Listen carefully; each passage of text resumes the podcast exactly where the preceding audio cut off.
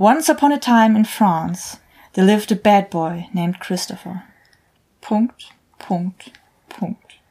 Yes, Christopher lived for all women, but he died for one.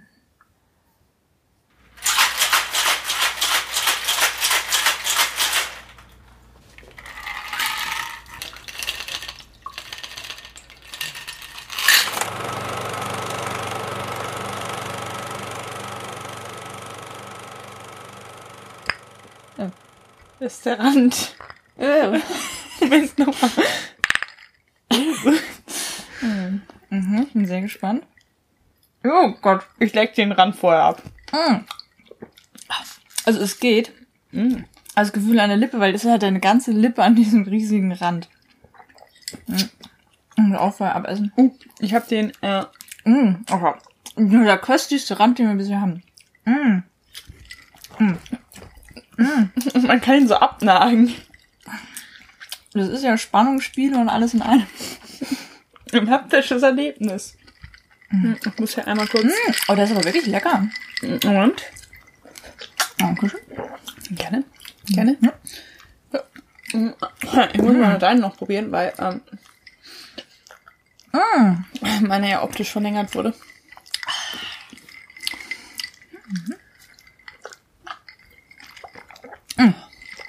Der ist eindeutig. Der ist aber viel stärker. Da war noch Platz. Ah, was damit für... Oh mein Gott. Ich wollte gerade sagen, so... So, Moment, was passiert da gerade? Also aber... Ich muss nur noch mal umrühren, dann geht das wieder. Oh, dieser Rand ist wirklich... Mm, also, mm, mm, was trinken wir eigentlich? Wir trinken einen Hemingway Daiquiri. Den hat die El Floridita Bar in Havanna erfunden. Und es ist rum und Limette, Pink Grapefruit Saft, Maraschino, Simple Sirup und ein Rand aus Raffa Raffaello-Creme. genau Kokosblü Kokosaufstrich und Rohrzucker, der genauso abartig süß ist, wie das klingt und richtig geil schmeckt. Ja. Das ist, das ist auch so ein kleiner Tipp, weil ich habe schon mehreren Leuten, nachdem du mir davon erzählt hast, auch davon erzählt und die haben es dann alle gekauft und waren begeistert. Das ist der Kokos-Vanille-Aufstrich von DM. Und der schmeckt 1A wie die innere Creme von einem Raffaello. Und das halt als fast Zentimeter dicker äh, Zuckerrand ist halt schon ziemlich dekadent. So wie auch die Oberschicht, wie sie in unserem heutigen Film auf mehreren Ebenen hart kritisiert wird. Und das zu Recht. Zu Recht. Wir schauen heute das, ich persönlich möchte sagen, dekonstruktivistische Meisterwerk von Prince, quasi sein Marienbad. Ja. Under the Cherry Moon von 86. Ich glaube, Balu, du schlägst gerade ziemlich laut ins Mikro rein.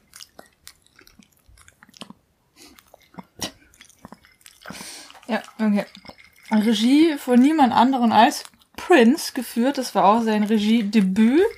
Mitproduziert wieder auch von seinem Manager bla bla bla Cavallo. Geschrieben von Becky Johnston. Kamera von und das fand ich halt schon krass, weil wir haben diesen Film gekauft, weil ich mich im Internet oder beziehungsweise in, in Chats ähm, gerne über GIFs ausdrücke und zwar von Prince. Prince ist so ein bisschen mein Seelentierchen, all das, was ich nicht ausdrücken kann, weil ich einfach eine sozial inkompetente und auch irgendwie nicht ganz so explosive Person bin. Tut GIF, tut äh, Prince GIF für mich. Und ich habe mich bei vielen gefragt, so, woher kommen denn diese geilen Schwarz-Weiß-GIFs mit diesen großartigen Gesichtsausdrücken? Dann habe ich nachguckt, er hat eben nochmal mehrere Filme gemacht und eben auch Under the Cherry Moon. Und da stand einfach nur, dass er einen Gigolo spielt. Und in dem Moment war ich schon auf Amazon hab Klick gekauft. Das war für mich alles, was ich hören musste. Ich habe nichts erwartet. Ich kannte den gar nicht, bis auf diese GIFs. Und ich habe einfach nur Camp erwartet, der halt lustig wird. Aber, aber Aber die, die Deepness. die Deepness und es fängt halt schon damit an, dass ich während der Credits, als der Film anfing, dann gesagt habe, was? Michael Ballhaus? Der Ballhaus? Ja, der Ballhaus. Der Stammkameramann, äh, Kameramann, jetzt musste ich gerade überlegen, dass ich das deutsche- Wort krieg, der eben äh, von Rainer, also der Stammkameramann, so, von Rainer Werner Fassbinder, der danach viel mit Scorsese gemacht hat. After Hours 85, The Color of Money 86, Last Temptation of Christ 88, Goodfellas, der sehr, sehr gut ist, 90. Gangs of New York von 2002, The Departed von 06. Dann zum Beispiel auch in dem New Paul Newman-Film The Glass Menagerie. Ich weiß nicht, ob man es auf Englisch auch so ausspricht, ist ja auch egal. Auf Französisch auch nicht. Ist ja auch egal, wisst ihr, was ich meine. Von 87. Und dann eben auch mal einen Oscar bekommen für zum Beispiel The Fabulous Baker Boys 89. Und da schließen sich wieder Kreise, denn wie wir wissen, habe ich einen gewissen King für äh, den jungen Dracula, wie er hier äh, dargestellt wird. Coppolas Bram Stokers Dracula von 92. Uh. Und wie wir alle wissen, ist es einer der schönsten Filme überhaupt. Keine Widerrede. Danke. Das war, das war schon krass. Und am Anfang dachte man sich, wir dachten die ganze Zeit, dass es nicht Ballhaus wäre. Und dann kam was mal mal so, Ja. das ist Ballhaus. Das ist Ballhaus, wie er je geballhaust hat. Genau, also da sind so ein paar Szenen drin. Und da merkt man einfach so, ja, typischer Ballhaus. Und das, das fand ich allein schon irgendwie cool. Danach wird's halt nicht mehr so krass. Also äh, Editing haben Eva Gados und Rebecca Ross gemacht, bei denen beide, es gibt zwar Links, aber es sind keine erwähnenswerten Links. Äh, da war nicht so viel Tolles dabei. Die Musik natürlich wieder von Prince and the Revolution. Diesmal in Zusammenarbeit mit Douglas Clare Fisher und das ist wohl ein extrem bekannter, einflussreicher Komponist, Arrangeur, also so Arranger, so von so, so macht die Komposition und sowas, ein Pianist. Hat auch irgendwie elf Grammy-Nominierungen, hat mit so Leuten wie Chaka Khan, Paul McCartney, Michael Jackson, Celine Dion, die jetzt auch einen sehr coolen äh, Teaser-Trailer für, für Deadpool 2 gemacht hat. I was very happy with that. Ich, ich folge dem Dancer, weil äh, Reynolds den empfohlen hat. Und Ja. Ja, ey. Mhm. Oh, das muss ich auch noch machen. Sehr guter Hinweis. Hat mir auch sehr gut gefallen. der ist gerade in Berlin. Oh, was machen wir hier? Was machen wir hier? also genau, da ist sowas drin. Und ähm, es gibt dann noch so ein paar coole Sachen. Zum Beispiel äh, Miss Wellington wird gespielt von Francesca Anis, die mit ihren erotischen Knöcheln, die sie vollkommen unmotiviert einfach mal in den Raum hält, überzeugt und eine Erotik versprüht, die man kaum nachahmen kann. Und dann ist es das Filmdebüt von Dame, Christine Scott Thomas, also sie wurde später noch geehrt, die Mary spielt, die unter anderem Four Weddings and a Funeral 94 gemacht hat, The English Patient 96, Mission Impossible mit deinem Lieblingsschauspieler, wie wir alle wissen, Ich freu mich so. 96. Ja. Ich freue mich so. Äh, und dann Nowhere Boy, äh, ja, genau, 09. Only God Forgives 13, Darkest Hour 17, also ich habe jetzt nur die bekannteren rausgenommen. Und äh, wie man da jetzt schon merkte, sind doch hochkarätige Sachen dabei. Deswegen gab es auch gleich fünf goldene Himbeeren Dazu? dazu. Wir haben goldene Himbeeren gemacht. Hm. Und zwar einmal für Worst Picture, dann für Worst Actor, dann für Worst Director. Also Prince hat gleich mehrfach richtig abgesagt. Dann auch noch Worst Supporting Actor, also für ähm, Benton, die da ihr Debüt hatte. Äh, nicht, äh, nicht, nicht Benton, mein Gott, Entschuldigung. Genau, ähm, Benton ist, den wir auch schon kennen, äh, der spielt Tricky, der vorher der ähm, in Purple Rain der ähm, hier Handlanger von Morris Day war, der den Spiegel umgetragen hat. Hm. Und natürlich Worst Original Song, dieser Love or Money, was am Ende dann kommt in den Post-Credits.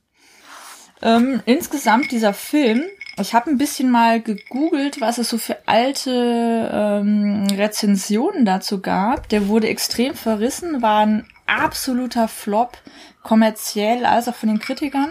Es gibt ein paar ähm, Rezensionen, die wirklich schon ihn damals auch gelobt haben für das ganze Genderbender-Ding, ähm, dass er wirklich eine sehr interessante eben Arbeit von der Inszenierung und so her leistet. Also die müssen aus finde ich zum Beispiel teilweise auch echt großartig. Aber die meisten Kritiken damals wie heute sind wirklich allein darauf eingegangen und waren dann auch so extrem biased halt. Von wegen, es kann auch nicht sein, so eine Schwuchtel, also hier Airquotes, ne? Äh, dass quasi so eine Schwuchtel und, und so ein Typi da und dass der wirklich die Frau kriegen könnte, geht doch gar nicht und ist doch lächerlich, wie der rumläuft. Ne? Also es ist extrem es geht in eine homophobe Richtung. Es ist eine extreme Unsicherheit in der eigenen Sexualität, würde ich mal behaupten. Und halt auch ein, äh, eine Angst um über, um althergebrachte Genderrollen und irgendwie eine Angst, dass hier klare Definitionen und Grenzen irgendwie aufgeweicht werden. Also die Kritik an diesem Film ist hauptsächlich dadurch gefärbt. Und ich muss auch sagen, wir haben es in einer Runde geguckt, die da zum Glück sehr, sehr offen ist, die damit auch sehr cool umgeht. Aber in manchen Momenten war es halt trotzdem so, dass man so ein bisschen witzelnd eben drüber gegangen ist, so, uh, jetzt guckt hier irgendwie sein goldener Tanga raus. Also damit wird schon sehr, sehr deutlich gespielt. Aber ich fand's spannend. Es war übrigens ein goldener Gürtel, kein goldener Tanga. Es erweckt nur den Anschein eines Tangas. Ah, okay. Gut, das war dann das, das was dieser... in den 90ern die ganzen äh, Mädels gedacht haben, oh, das machen wir jetzt nach, nur halt mit Tanga. Genau, das war dieser zweireihige goldener ah. Gürtel. Und da ist mal hochgerutscht da hinten, was man auf seinem Rücken freien... Das, das war sowieso das Geilste. Das der, also, also die Outfits. Der umgekehrte ja. Frack den unteren Rücken freilassen und vorne die hey, Flügelchen. Das ist ein Traum. Das ist ein Einser-Outfit. Man setzt sich nicht drauf. Man hat das ja. so schön vor sich her wehen. Für dramatische Effekte kann man zur Seite werfen. Ja, genau. Es ist ein Kleidungsstück, das also, vollkommen ist. Genau, also Aber äh, nur in Nizza ja. machen wegen Nierenentzündung. Ja, genau. Also man muss schon im Warmen äh, in, an der französischen äh, Riviera sein. Wir, genau, also der Film spielt in Nizza. Es ist warm. Man kann ja auch dann Party rund um die Uhr im Freien machen und eben auch in so gewagten Outfits rumlaufen. Und ich sage nicht gewagt, weil weird, sondern gewagt, weil eben fast halb nackt, halt hinten an den Nieren. Ich bin das zu alt für den Scheiß. Gesundheitlich gewagt. Ja. Ja, also, aber das fand ich so interessant, dass man den Film deswegen vor allem zerrissen hat und sich dann gar nicht mehr auf den Rest eingelassen hat. Denn ich muss sagen, ich fand ihn, also von der Thematik her, ich habe so ein paar Topper aufgeschrieben, ich fand ich sehr, sehr cool. Aber jetzt mal insgesamt einfach mal. Ich fand die Mise en Scène teilweise fantastisch. Es ist so wahnsinnig viel passiert. Wir haben den Film jetzt zweimal gesehen und ich habe noch nicht das Gefühl, über ihn reden zu können, weil da, da passiert so viel, da sind so viele Anspielungen und so kleine Details nochmal hier im Hintergrund und dann da noch was hier im Bild. Und dann gibt's auch kleine Karten, die hin und her gegeben werden, wo ich mir ein, zwei Sachen überhaupt aufgeschrieben habe, weil es so schnell war. Und da ist so, so viel drin in diesem Film und ich will den noch ein paar Mal sehen und ich möchte da, glaube ich, dann auch Stills machen und was weiß ich. Ich möchte mal so richtig schön. Eine so anständige Analyse. Richtig schöne Analyse machen. Weil es, es gab zum Beispiel so ein paar Sachen, gehen wir einfach mal mit Mise en Scène und vor allem dann Kameraarbeit. Die beiden zusammen haben wunderbar funktioniert, fand ich. Es war ein sehr, sehr geiles Zusammenspiel. Und zum Beispiel in der Exposition, da wird eigentlich das ganze Thema, also es ist eine Liebesgeschichte, wo erstmal beide Helden und Heldinnen ihre eigenen Werte auch überdenken müssen. Also Christopher Tracy, unser Gigolo, gespielt von Prince. Oh, da wackelt schon mein Eis hier ähm, muss quasi von diesem Geld und Business und ich lasse keinen an mich ran zu wirklich Liebe kommen. Und auch sie, die reiche Erbin, quasi die damalige Paris Hilton, so eine Skandal-Society-Erbin, äh, muss auch erstmal von ihrem sehr materialistischen und doch eingezwängten Leben rauskommen und auch da erkennen, hey, es gibt auch Sachen darüber hinweg. Dann gibt es diese ganze gesellschaftliche Kritik. Und das wird in der Exposition schon sehr schön angedeutet. Und zwar, indem Prince am Klavier sitzt, eins seiner Stückchen da spielt, mit einer Dame flirtet, was dann Miss Wellington ist, die eben vorher Knöchelchen gezeigt hat. Pure Erotik. Und das fand ich zum Beispiel auch interessant. Die zeigt den Knöchel. Zu der Zeit hätte man schon ganz andere Sachen zeigen können. Er war im Vergleich immer unbekleideter wie die Damen. Ja, aber genau zum einen das und es ist hm? Äh, bis auf die eine Szene. ja. Äh, aber ich glaube, das zeigt halt auch oder, oder vermittelt auch sehr gut, dass sie so eine High hm. Society hübsche Dame ist. Ja. Und also klar holt sie sich einen Gigolo, aber der muss äh, ihr schon vor die Augen geben und so. Also genau. da muss schon was passieren. Ja. Und das, das also da das alles wird mit Voice-Over und halt diesem ziemlich subtilen Spiel in der ganzen Exposition eigentlich schon wunderbar alles gesagt. Und im Voice-Over kommt eben von wegen, dass er doch noch seine Liebe finden wird, dafür aber auch stirbt. Und während das alles passiert, also es geht hauptsächlich in so ein Shot gegen Shot, also ganz klassisch zwischen dann dieser Frau und ihm. Aber immer wenn man ihn sieht, im Hintergrund Tricky macht irgendwas, was auch alles motiviert ist, irgendwie mit einer Handlung zu tun hat. Schickt ihm ja auch diese Zettelchen und so. Dann ist da noch eine Ballerina hinten dran. Es passiert wahnsinnig viel, es ist aber sehr, sehr schön gemacht. Die Komposition stimmt immer du merkst immer, es passiert viel, aber es ist nicht so überfrachtend, dass du dir denkst, oh, ich habe jetzt keinen Bock mehr, sondern du denkst dir eher, so war es bei mir jedenfalls, oh, das muss ich noch mal gucken, um alles mitzunehmen. Ja, und es sind mehrere ist, Ebenen, ja. auf denen Bewegungen sind, aber halt nicht Michael gemacht. Bay mehrere Ebenen, ja, auf denen genau, Bewegungen sind, genau. sondern Prince liest sich was durch, im Hintergrund dreht sich die Ballerina. Hm. Nicht Prince explodiert und die Ballerina explodiert im Hintergrund. Ja, genau. Also es ist halt so schön. es ist, Es ist immer gerade eine Ebene halbwegs Ja. ruhig oder in einer zyklischen Bewegung und auf Ja. der anderen passiert ein bisschen was. Das Ja. ist sehr, sehr und gut. das ist auch meistens echt mit einer oft, nicht immer, aber wirklich größtenteils diegetischen Musik untermauert. Wie hier die Ballerina bewegt sich auch im Takt der Musik zum Beispiel. Es gibt zwischendrin sowas wie Mickey Mousing, also wo die Musik dann auch eher ein bisschen ironisch angesetzt wird. Also die Musik ist ganz oft so ein verbindendes Element zwischen diesen diversen Ebenen, wo gerade irgendwie was passiert. Das fand ich irgendwie auch ganz cool. Und dann, das war, glaube ich, auch einer meiner Lieblingsshots in diesem Film, die Kamera nach dieser recht langen und auch sehr, sehr ruhigen Exposition, wo aber eben danach auch schon alles für den ganzen Film eigentlich gesagt wird, um klar zu machen, was wir gleich sehen werden, fährt über auf dem Bett liegende Beine langsam hoch zum Hintern und dann sehen wir, es ist Prince. Und in dem Moment war für mich klar, das ist ein Film, den ich wirklich genießen werde, weil dieser ganze Male Gaze wird komplett dekonstruktivistisch auch gegen sich selbst gekehrt und dadurch nochmal hinterfragt. weil Prince wird wo, so gezeigt. Es, an einer anderen Ja. Szene äh, zeigt halt äh, das Mädchen, das sie Prince verliebt, oder die Frau, in die sie Prince Ja. sich verliebt, ähm, ihre rebellische Seite, indem sie an ihrem Geburtstag in ihrem Birthday-Suit, also nackt, Mhm. auf die Bühne geht, drummt und wieder geht. Ja, aber man sieht sie nicht. Aber man sieht sie nicht. Ja. Man sieht nicht mehr der annähernd sie. Es wird auch nicht angedeutet. Es ist Ja. halt, also man sieht, wie sie den Umhang fallen lässt, aber man sieht ihren Arsch dann, glaube ich, nicht Nee, mehr oder so. nicht. Es ist diese Bewegung. Und dann sieht man die Reaktion der Gäste und dann drummt sie. Ja, und aber man sie, sieht sie ihr hat Kopf vorher und sie Schultern. die, das äh, Ding wieder drum. Also wenn sie dann zu den Drums läuft, hat sie das auch wieder rum. Sie zeigt sich quasi nur kurz, man sieht sie nur bis, ähm, Echt? also es ist wirklich nur ein Close-Up dann. Dann wickelt sie es wieder rum und damit läuft sie dann zu den Drums. sie nackt. Nee, da hat sie auch schon wieder das Ding dann um. Da Ja, läuft ja sie auch läuft sie netter, mit ist so ja einem auch nicht ihr kleinen Schnitt. Drumkit. Genau, ist ja auch nicht ihr Drumkit, aber sie ist Drummerin. sie, sie kann das. Genau, und da sie wird nicht gezeigt und es gibt dann später noch eine Sexszene, also auch angedeutete Sexszene, auch das wird nicht richtig gezeigt, wo er auf eben seiner Angebeteten sitzt und halt eigentlich diesen typischen Frauenmove in dem Moment macht, wegen also an sich selbst herunterfährt, was man normalerweise von Frauen kennt. Das heißt, in ganz vielen Szenen übernimmt er wirklich diese objektivierte, also diese Sexobjektrolle. Und das fand ich einfach mal genial. Ich habe das sehr, sehr, sehr genossen.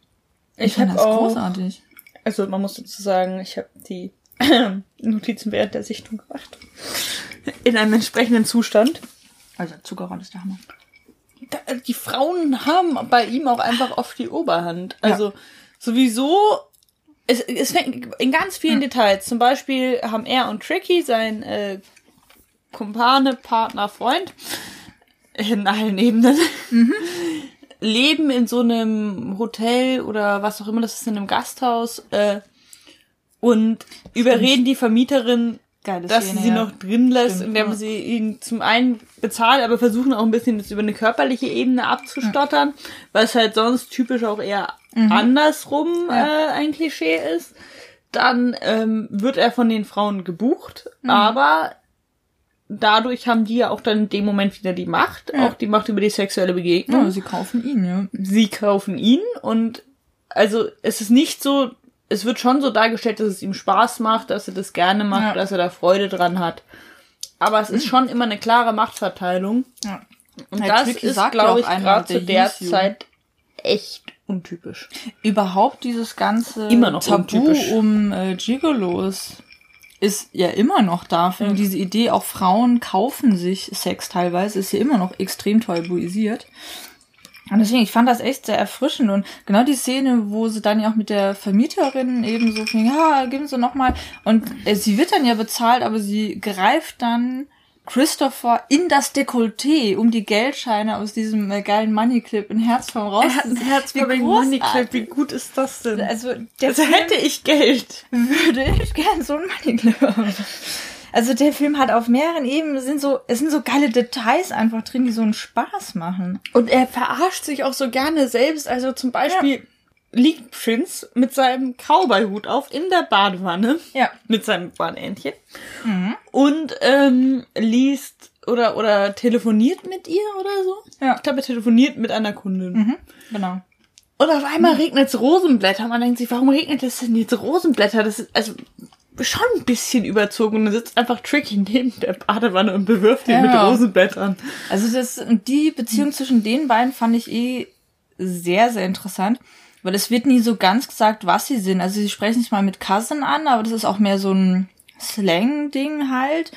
Bro wird auch quasi mal in der 86er Form quasi gesagt und er macht auch einmal diese Anspielung, ja, wenn du dann ins Gefängnis kommst, ähm, dann werde ich nur sagen, so was, ja, wir sind zwar Brüder, aber eindeutig unterschiedliche Väter.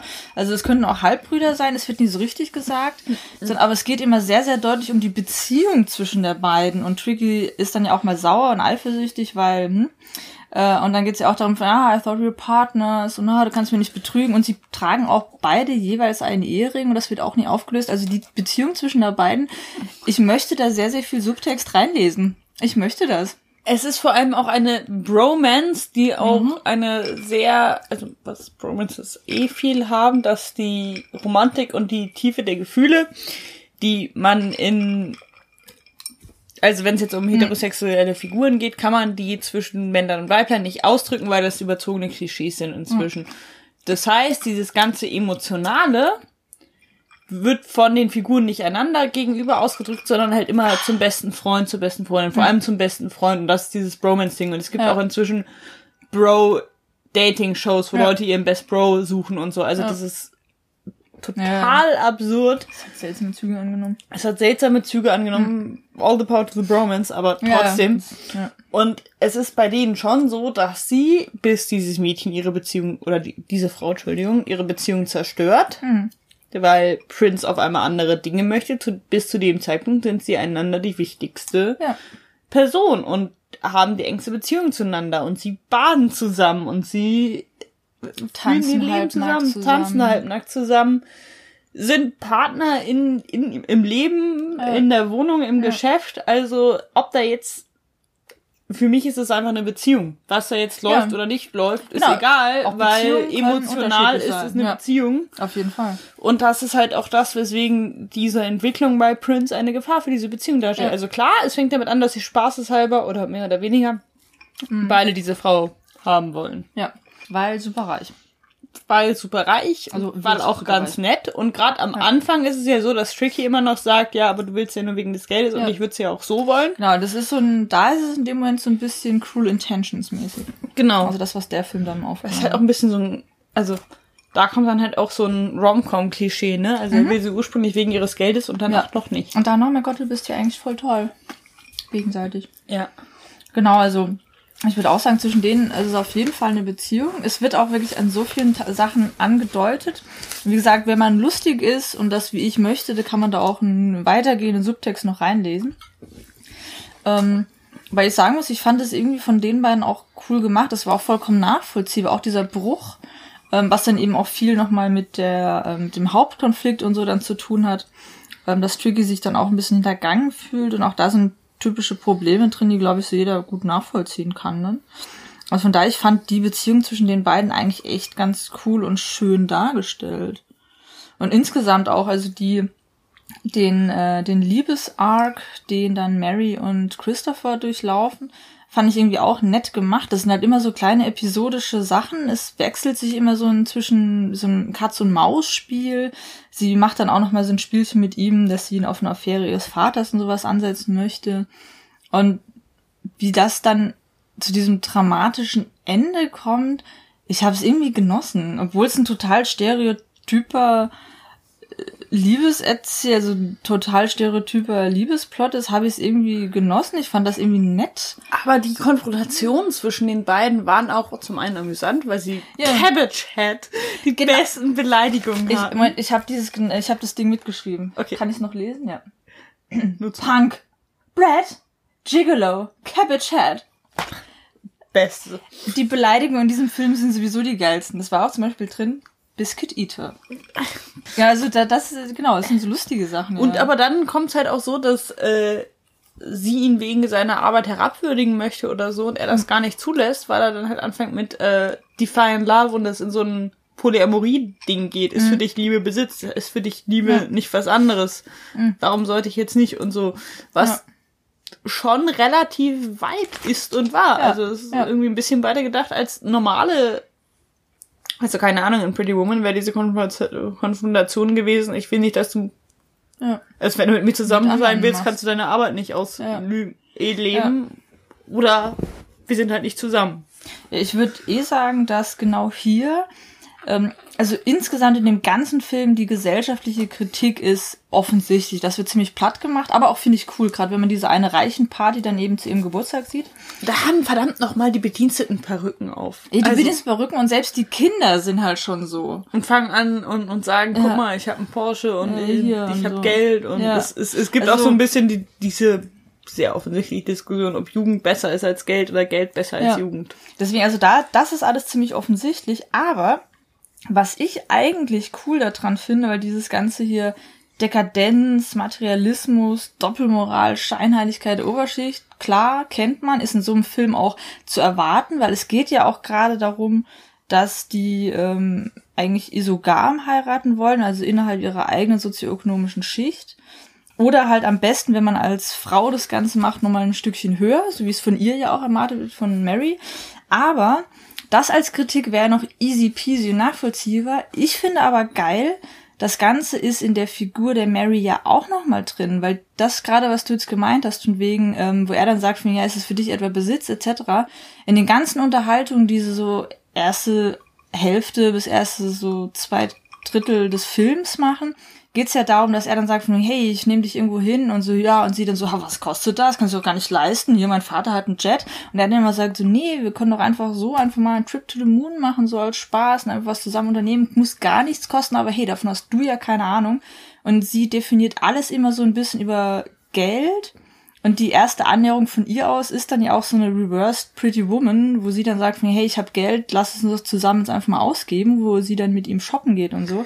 Also sie muss auch erst von diesem Materialismus wegkommen. Und das fand ich eigentlich Das noch eine macht viel sie ja auch coolere. als Rache ihrem Vater gegenüber. Genau, aber So, da, da, sie fängt so dieser erste Bruch, aber auch da, was ihr einfällt, ist halt, hey, lass uns Geld ausgeben.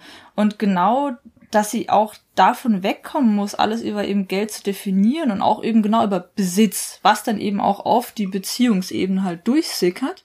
Weil ich meine, was halt auch ganz klar gezeigt wird, das sind alles Trophy-Wives, die halt eigentlich in einem goldenen Käfig Eben, leben. sie hat diese- das fand ich irgendwie geil gemacht. Sie hat diese tränenreiche Konfrontation mit ihrer Mutter, Mhm. wo sie halt sagt, ey, interessiert es sich nicht, dass ich nicht glücklich werden werde mit diesem Verlobten und interessiert es sie, also ist das nicht wichtig? Und die Mutter sagt halt einfach nur, ja, we all hurt a little. Ja. So von wegen. also, so ist es halt, ne? So ist es halt, das haben wir Das alle so gemacht. krass. Das ist für uns die einzige Möglichkeit, sicherzustellen, dass es dir gut geht, wenn wir nicht mehr da sind. Ja. Und sie formuliert es nicht so plump aus, aber so ungefähr kommt das durch so. Ja.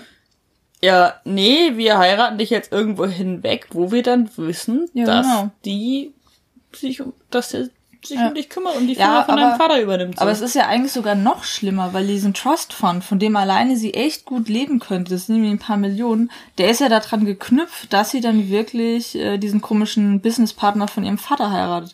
Also es ist ja eigentlich noch mal perverser. Aber ja, genau, also gut, das ist dann, es lohnt sich auf jeden Fall, also diesen Film zu gucken.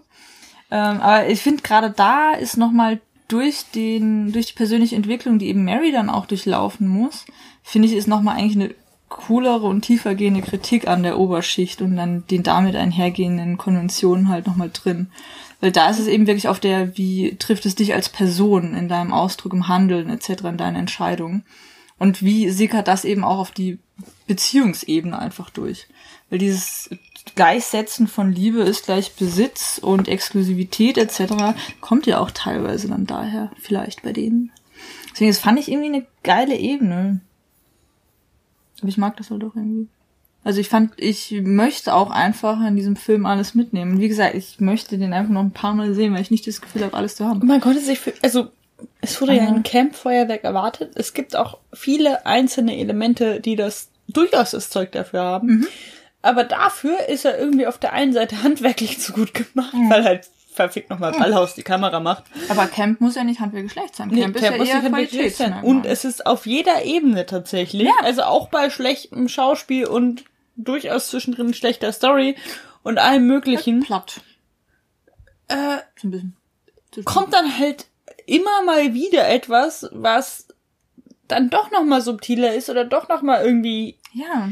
einfach schön ist oder gerade passt. Es muss ja nicht unbedingt subtil sein. Dadurch kann man sich davon nie genug distanzieren, um sich Ja, darüber lustig genau. zu machen. Man ist immer so, Das ist großartig. ey, ja, die Outfits sind schon überzogen, aber guck mal, Ja. da passiert gerade das und das oder der wird gerade zwar mit Rosenblättern beworfen, aber die Unterhaltung zwischen ihm und seinem Ja. Kumpel ist gerade wichtiger als die Ja. Tatsache, dass sie Ja. sich mit Rosenblättern bewerfen. Ich finde, es, es passt einfach. Und ich meine es tatsächlich ernst, dass der Film sehr, sehr dekonstruktivistisch arbeitet, weil er genau durch dieses Überzeichnen, durch eben diesen Camp-Charakter, eben die auch genau diese, also gerade bei eben den Genderrollen und dieser Pervertierung des Male Gazes fällt halt besonders auf, genau dadurch den auch vorführt und halt dadurch, dass es teilweise ins komplette Gegenteil umgekehrt oder einfach nur komplett gebrochen wird, die das Ganze auch auf dieser surrealen, fast märchenhaften Ebene, wo du dir auch nie ganz sicher bist, was passiert denn, was für eine Welt ist denn eigentlich gerade,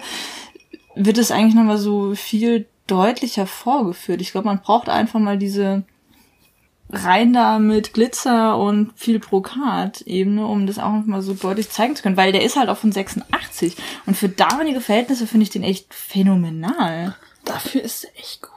Und es ist so viel schönes Zeug drin. Und also da, da sind teilweise einfach insgesamt, es gibt so ein paar Szenen und Sequenzen, wie zum Beispiel auch auf der Pferderennbahn dann. Oder zwischendrin steht einfach mal so ein Klavier an der Klippe. Da sind äh, ein weißer Flügel, bitte ein, ein, schön. Entschuldigung, ein weißer Flügel, ein weißer Konzertflügel, steht einfach mal so einer Klippe da. Also da sind so geile Bilder drin und eben von der Mise en Scène teilweise vom Setting her macht das so einen Spaß. Dann auch dieser Love Sex Dungeon mit, was waren's? Körbe, was, Fischkörbe? Hummerkörbe. Hummerkörben, mit Hummerkörben und Seilen und sehr vielen Kerzen und man war sich nicht ganz sicher. Abgesehen davon, dass es irgendwann eine Szene gibt, die wieder erwarten gar nicht mal grottig war, in dem Ja. sie halt so hoch gehaltene, hochgebundene Arme hat Ja. und in ihrer Hand in so einer Doppelbelichtung gezeigt wird, wie die beiden Ja. Sex haben und es war irgendwie Wunderschön. es hat funktioniert Ja, in dem Moment. Es es war- klingt total absurd und furchtbar, aber es Ja. hat funktioniert. Und ich habe mir eine Sache aufgeschrieben, wo ich jetzt gar nicht mehr weiß, in welcher Szene das war, Kondome. Wir haben das beide gelobt, dass es darum ging, dass es angedeutet wurde. Da war irgendwas, mit, war da irgendwas mit Protection oder so? Oder irgendwie, das war, irgendwo Be waren, safe.